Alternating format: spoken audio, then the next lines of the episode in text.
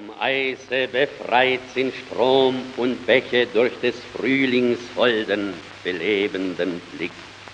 Im Tale grünet Hoffnungsglück, der alte Winter in seiner Schwäche zog sich in raue Berge zurück. Von dort her sendet er fliehend nur ohnmächtige Schauer körnigen Eises in Streifen über die grünende Flur. Aber die Sonne duldet kein Weißes. Überall regt sich Bildung und Streben, alles will sie mit Farben beleben. Doch an Blumen fehlt's im Revier, sie nimmt geputzte Menschen dafür.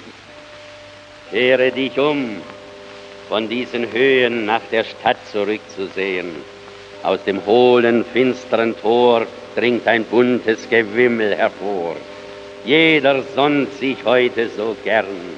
Sie feiern die Auferstehung des Herrn, denn sie sind selber auferstanden aus niedriger Häuser dumpfen Gemächern, aus Handwerks- und Gewerbesbanden, aus dem Druck von Giebeln und Dächern, aus der Straßen quetschender Enge, aus der Kirchen ehrwürdiger Nacht, sind sie alle ans Licht gebracht. Ich höre schon des Dorfs Getümmel, hier ist des Volkes wahrer Himmel. Zufrieden jauchzet groß und klein. Hier bin ich Mensch, hier darf ich sein. Nur wenig Schritte noch hinauf zu jenem Stein. Hier wollen wir von unserer Wanderung rasten.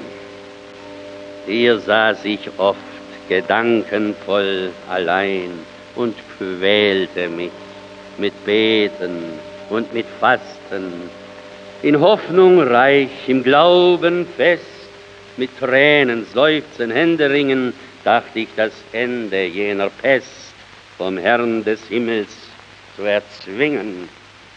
Oh, glücklich, wer noch hoffen kann, aus diesem Meer des Irrtums aufzutauchen was man nicht weiß, das eben brauchte man.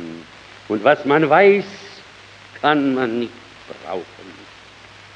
Doch lass uns dieser Stunde schönes Gut durch solchen Trübsinn nicht verkümmern.